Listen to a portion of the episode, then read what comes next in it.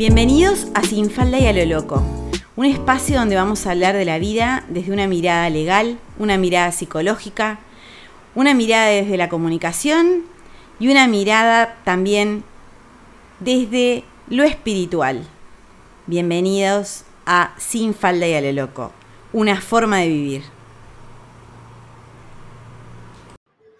Bienvenidos a la saga de cómo materializar proyectos y situaciones, de qué manera permitir que aterricen y se concreten, analizando un poquito el contexto, en el medio de qué situaciones nos encontramos y por qué a veces las cosas no salen como quisiéramos o nos parece que no terminamos de encontrarle la vuelta para que salgan adelante. Más allá de que voy a hacer una propuesta concreta acerca de cómo materializar hechos, cómo hacer que las cosas sucedan, con una forma de trabajar específica, y eso lo voy a hacer, es algo que se viene en este año, estoy tratando de hablarles de situaciones o cosas que nos pasan en la vida como para pensarlas y ser honestas con nosotras mismas para plantearnos por dónde se nos van el tiempo, por dónde se nos va la distracción, por dónde se nos va la energía, la fuerza, la concentración, la garra, por dónde. Y hoy quiero hablar acerca del tiempo. El tiempo es un recurso fabuloso. El tiempo es el mayor recurso que vamos a tener para estos momentos que se vienen. ¿Por qué? Porque en realidad ese modelo, por ejemplo, de trabajar, no sé, trabajo seis horas, trabajo ocho horas, me vuelvo a mi casa, termino y ya está, y después me desentiendo y me olvido, yo creo que se está quedando un poquito perimido. En primer lugar, porque bueno, ya hay otras maneras de trabajar, está el teletrabajo, Em, están los trabajos también que son independientes, y a mí me hace una gracia infinita cuando la gente, lo que yo hago es, eh, un trabajo independiente.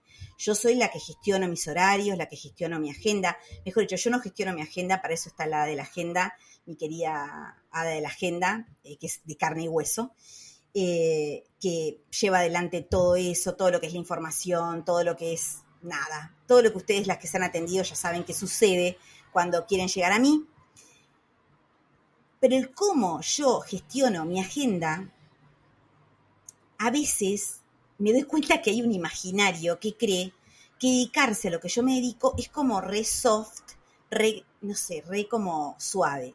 Yo tengo un horario. Yo comienzo todas las mañanas a la misma hora, corto y sigo en la tarde y termino en la noche, bien entrada la noche. Con lo cual yo trabajo todo el día. ¿Soy dueña de mis horarios? Y hasta un cierto punto, porque yo cumplo. Tengo una agenda que es meses hacia adelante y cumplo. Entonces, podemos sí eh, elegir de repente en qué momento trabajamos, en qué momento no, pero cuando vos trabajás de manera independiente y no trabajás, no generás, y si no generás, no vivís. Entonces, aquella cosa de que la persona que trabaja de manera independiente vive de una manera más suelta, más, no es real. El que trabaja de forma independiente, y todos y todas las que trabajen así lo saben, a veces trabajamos muchas más horas porque trabajamos el tiempo que trabajamos, más, el, más que trabajamos en todo lo otro. No sé, en mi caso, en todos los contenidos, en esto que estoy haciendo, es tiempo. El tiempo es un recurso que uno entrega al otro amorosamente y dispone de él como quiere y como puede, pero tiene que ser consciente de que el tiempo es valioso. Porque si no, uno empieza a subestimar lo que hace. Si yo creo que mi tiempo no tiene ningún valor, entonces esto que estoy haciendo, y lo hago de onda, porque total estaba aburrida. No, tengo otras cosas para hacer y que me gusta hacer, pero elijo estar acá y elijo depositar tiempo en este encuentro. Entonces, ¿a qué voy con esto? Que en los tiempos que vienen, valga la redundancia, cómo utilizamos los minutos, los días, las horas, de qué forma, con qué lo llenamos, va a ser muy importante. Y el tiempo que nosotros le dediquemos a nuestros proyectos, pero el tiempo que le dediquemos de verdad, va a ser fundamental para que salgan adelante. Porque el gran tema es que mucha gente cree que es, bueno, empiezo con esto y si no funciona, quiere decir, el universo me está mandando señales de que no es por acá. No, el universo espera que hagas, el universo espera que te rompas el lomo, El universo espera que tengas disciplina, que tengas paciencia y que insistas. Porque Roma no se construyó en un día. Y todas las personas que trabajamos independientes, mejor, peor, para bien, para mal, como sea, lleva tiempo, lleva esfuerzo, lleva años construir. Años. Entonces cuando vienen y me dicen, no, pero yo probé tres meses, bueno, vuelva, siéntese, revea situación y pregúntese, ¿cómo me comprometo yo con este proyecto? Sea estudiar, sea un trabajo nuevo, lo que sea, ¿cómo me comprometo? ¿Cuánto tiempo estoy dispuesta a dedicarle de verdad? No estudio tres días y después pasó una mosca y no. Yo, ya saben, los que, los que me siguen, ya saben que soy escribana, que ciencias de la comunicación, eh, en la Universidad Católica, escribanía o notariado en, en la pública, psicóloga, Universidad de la República. Estudiar, recibirse, cuesta muchísimo. Pero no es solamente el tiempo que nos lleva. Cuesta porque a veces las cosas no salen, cuesta porque a veces te querés inscribir y no tenés cupo, cuesta porque cuesta. Y cuando estás en lo público cuesta muchísimo más, porque en la privada te lo dan así, te lo dan en bandeja, e igual tenés que estudiar, pero tiene otras ventajas. Pero en lo público, sobre todo, hay que romperse mucho el alma para llegar, terminar y tener el bendito titulito. Cuando todas las veces en que he estado estudiando, estuve, estaba en pareja. Estaba en pareja y tenía una hija cuando me recibí de, escribana, de notaria. Eh, estaba en pareja cuando hice ciencias de la comunicación, estaba en pareja cuando, y, con varias, con varias personas diferentes a lo largo del tiempo cuando hice psicología, y siempre iba con los libros, con todo. Yo iba, iba para afuera con alguien, a pasarla bien, y la pasaba bien, pero estudiaba. ¿A qué voy con esto? Que no es no vivas, es cuál es tu meta, cuál es tu prioridad, a dónde querés llegar. Y no porque empieces a salir con alguien o no porque dejes todo tirado. Porque después la gente dice, ay no, lo que pasa es que ese año pasó esto, al siguiente pasó lo otro, y la historia de los proyectos es la historia de todo lo que decidieron no hacer porque se les atravesaron otras circunstancias el uso del tiempo, pero sobre todo el compromiso y la disciplina, hace que a veces, vistas de afuera, parezcamos duras. Y acá voy a contar algo que me sucedió, porque a veces, digo, ahí también uno va dando la pauta de cómo, de cómo funciona. Eh, yo cuando tenía 13 o 14 años, ahí me cuidaba una tía abuela, mi, mi tía abuela Meche, una adorada. Bueno, mi tía abuela tuvo una CB, estuvo bastante en el hospital. Y en ese momento yo me, tuve que ir a lo de mis abuelos porque no tenía quien me cuidara, entonces me fui para lo de mis abuelos. Y estaba preparando un examen de geografía que tenía el otro día, estaba en el liceo, en ese momento yo iba al liceo francés. Estaba preparando ese examen, no, no era un examen, era una prueba, pero me costaba un montón, y sentí que llegaba mi abuela, salí y pregunté, y resulta que mi tía se había muerto. ¿Saben lo que hice? Volví al escritorio, me senté, seguí estudiando y di la prueba. Lo mismo pasó cuando falleció mi abuelo. ¿Eran personas a quienes no quería? No, yo los adoraba. Ahora, yo iba a perder una materia o yo iba a perder un montón de esfuerzo realizado hasta ese momento porque había sucedido algo que dolorosísimo, pero que no podía cambiar. No. Fui, vi y después me quebré, me rompí y me morí. Pero cumplí primero cumplí. Y a lo largo de todo este tiempo, las que se atienden conmigo hace muchos años saben que las únicas veces que cancelé, y que todavía algunas se me enojó, fue porque hubo internaciones, pues se acuerdan que yo estaba con Sebaporo, que era trasplantado y que tenía mil temas de, salud, y alguna vez sucedió que hubo que internarlo de urgencia y estaba en mi casa y yo tenía que ir, y tuve que cancelar porque no tenía más remedio, no había otra forma y me sentía horrible. Esto no es que es lo deseable, no, no es lo deseable, porque en realidad es tan grande la autoexigencia, es tan grande el, decir, no, pero yo tengo que seguir adelante, no puedo venirme abajo, que a veces nos cuesta darnos esa oportunidad de decir, bueno, a ver, necesito aflojar. no es que eso sea lo ideal, pero la contracara, que es cualquier cosa que sucede, es una excusa o un motivo para soltar, aflojar y tirar la toalla, tampoco. El punto medio, el bendito punto medio. Y el punto medio es, ¿qué lugar le doy a mi profesión, a mi realización personal, a lo que quiero para mi vida? Porque de lo que trabaje, de cuánto gane con lo que trabaje, de la vida que yo me forme, probablemente surja una mujer o un hombre que puede ocupar sus roles con mayor alegría. Porque si vos sos una frustrada o un frustrado a nivel laboral, trabajás en un lugar que no te gusta, o trabajás mucho tiempo y te pagan mal, o hay muchas cosas que querrías cambiar y no estás haciendo algo para cambiarlo, repercute en todos los otros. Repercute en tu familia más cercana, repercute en tus amistades, repercute en todo. Entonces, en estos tiempos me estuvieron mandando por interno cosas que decían, no sé, alguien se quería apuntar a hacer unas prácticas y parece que en el lugar donde vivía solamente eh, iban a abrir horarios eh, en, la, en la mañana y ella necesitaba que fueran de tarde por una cuestión laboral.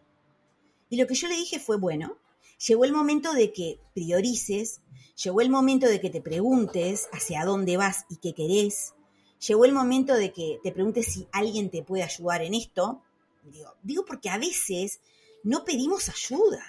A veces, no sé, es decirle, si estamos en pareja y vos de repente bancaste a tu pareja que hiciera un montón de cosas en su vida y vos necesitas que ese año te apoye para vos poder hacer esa, ese curso, para terminar de recibirte y decir, termino un proceso, pidamos ayuda. Y si no es así, parar y preguntarse, bueno, ¿qué me estás queriendo decir universo? Que tengo que ir con todas a por todas y ya empezar a trabajar de lo mío y ya empezar a buscar cosas que tengan más que ver con lo que yo quiero y salirme de lugares de trabajo que no quiero estar. Porque esa fue otra cosa. Muchas personas me están escribiendo y me dicen, no me gusta el trabajo que tengo, no me gusta el entorno que tengo. La gran pregunta que yo me hago es, ¿qué estás haciendo para que eso cambie? ¿Qué tiempo de tu vida le vas a dedicar para que eso cambie? Y sé que la situación está compleja, lo sé, obvio, está complejo para todos, para vos, para mí, para todos. Pero en los tiempos más complejos, a veces es cuando decimos, bueno, pero si a toda esta complejidad además le sumo estar pasándola muy mal, entonces realmente la vida va a empezar a perder sentido y después empezamos con las depresiones, con las iras contenidas, con las violencias domésticas, con un montón de cosas que están todas unidas todo está unido, somos un todo. Si estamos frustrados por un lado, vamos a terminar largándolo por el otro. Y hay que ver con quién nos, la agarramos. Con una pareja, con unos hijos, con quién, con quiénes. Personas que no tienen nada que ver con nuestra incapacidad o nuestra imposibilidad de ver que merecemos hacer movimientos para ir hacia lugares que nos gusten más ya sea ir hacia lugares físicos, de moverse o de lo que sea. Y para eso hay que concentrarse. El otro día estaba hablando con alguien que, bueno, que está haciendo todos unos movimientos impresionantes. Ponele que en el medio hay unos meses. Y en el, ¿viste cuando vos ves que la persona se empieza a distraer? Porque cuando vos tenés una meta y te vas a mover de país y tenés que hacer un montón de cosas, no tenés muchas cosas para distraerte es enfocate. Enfocate económicamente, enfocate mentalmente, enfocate físicamente.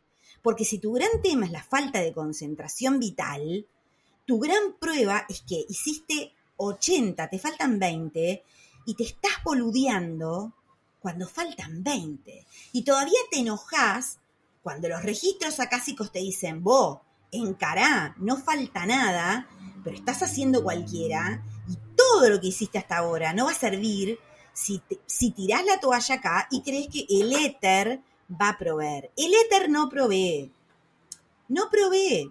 La vida nos ayuda, nos tira cables, nos tira personas que nos dan una mano, nos tira eh, personas que, o, o, bueno, o nos tira registros que nos ayuda a ver por dónde queremos ir. Pero recuerden que la resistencia mayor y las enemigas más grandes de nosotras mismas somos nosotras cuando disponemos de nuestro tiempo, somos nosotras cuando nos desconcentramos, somos nosotras cuando nos descomprometemos y cuando nos somos infieles. porque nos comprometemos con una pareja y le damos el oro y el moro y, que, y hacemos todo para no perderlo y para que esté y para que prospere. Pero ¿qué hacemos con nuestra propia vida? ¿Nos damos el oro y el moro y hacemos todo para prosperar? ¿O estamos desesperadas tratando de que alguien de afuera nos necesite para poder poner como excusa de que por eso me olvidé de mí? Como decía Julio Iglesias, me olvidé de vivir. No te olvides de vivir y no te olvides de ser clara con el uso de tus tiempos. Y de que si tenés proyectos y venís trabajando en ellos y estás ahora cerrando una etapa, porque en este año 2024, no sé, te recibís, o en este año 2024 te vas a vivir en otro lugar, o en este año 2024 estás poniéndole el, el broche de oro, el moño no dejes caer todos estos años de esfuerzo, a no ser que te hayas dado cuenta de que no te gusta, que es totalmente aceptable. Está buenísimo darse cuenta de que uno algo no le gusta, se equivocó y dar marcha atrás. Pero no cuando realmente es lo que deseas, no cuando realmente es algo por lo que hiciste un esfuerzo y querés, no. Y un capítulo aparte, les digo, para esto que se viene nuevo para trabajar conmigo, que tiene que ver con la materialización de proyectos, un capítulo especial para todas las profesionales que se han recibido en estos últimos tiempos y que no saben cómo viabilizarse como profesionales. Porque cuando te recibís, cuando terminás de hacer algo que te costó mucho, todo el mundo dice, ay, me recibo y es maravilloso. No. Cuando te recibís, a no ser que hayas empezado a trabajar antes, y entonces ya sabés y ya venís más o menos encaminado, hay un gran vacío cuando llegaste. Llegaste y entonces, ¿qué? ¿Qué forma le voy a dar? ¿Cómo lo voy a llevar adelante? ¿Me animo o no me animo y por qué no me animo? Entonces, gente, estamos en un tiempo de no solamente lograr las cosas, sino de que cuando las logramos, ¿qué hacemos con eso? Y cuando estudio algo, no sé, biodecodificación, registros acásicos, tarot, se me reventó el gato, lo que sea, cola en primerísimo primer plano. Las que lo están escuchando por Spotify se están perdiendo un primerísimo primer plano de la cola de mi gato. Eh, es hermosa. A lo que voy es que muchas personas hacen esos cursos y después no lo ejercen, no lo llevan a la práctica. No estoy preparada, eh, creo que no voy a saber cómo hacerlo. Yo siempre les digo, cuando empecé con los registros acásicos, allá lejos y hace mucho tiempo, ese mismo año, sí, el mismo año, no, a los dos años, sí, por ahí, empecé psicología. Porque alguien me dijo, bueno, Chi, ¿no sería un buen complemento? Y de verdad yo pensé, para algo como esto, qué genial complementarlo con una carrera universitaria, porque las carreras universitarias nos dan conocimiento. No lo hacemos por el papelito en la pared, que sí que también. Lo hacemos por los conocimientos. Nos da un conocimiento, nos aporta una herramienta y jerarquiza lo que hacemos. Porque cuando yo un registro acásico y surgen temas de inmuebles o de, no sé, de sociedades conyugales, sale la escribana que tengo adentro, la notaria que tengo adentro, porque tengo los conocimientos. O cuando suceden cosas que tienen que ver con la comunicación, o cuando suceden cosas que tienen que ver con la psicología. No es que sustituyen al registro, pero claro que le dan un contenido y una riqueza y una información y un saber mucho mayor que si yo solamente leyera registros. Porque el registro pelado, sin conocimiento, sin saberes, sin formación, es una canalización de información acorde. ¿Por qué? Porque nosotros, los canalizadores, somos un instrumento y cuanto más preparado y formado esté el instrumento, mejor la canalización, mejor calidad, mejor información, mejores posibilidades y maneras de trabajar con las cosas que surgen. Así que en estos días de empezar a materializar eso nuevo que se viene de cómo materializar eso que queremos en la vida, que va a ser una propuesta de trabajo para el 2024, termino hoy con este encuentro que se refiere a qué hacemos con nuestro tiempo, cómo lo aprovechamos, cómo nos comprometemos con nosotras mismas, cuán fieles nos somos y cuán leales nos somos. Las quiero mucho, gracias por estar ahí. Este 2024 viene con todo, pero ¿sabés por qué viene con todo? Porque estamos con todo y estamos dispuestas a dar lo mejor de nosotros para atravesar todas las incertidumbres. Al miedo se lo vence haciendo.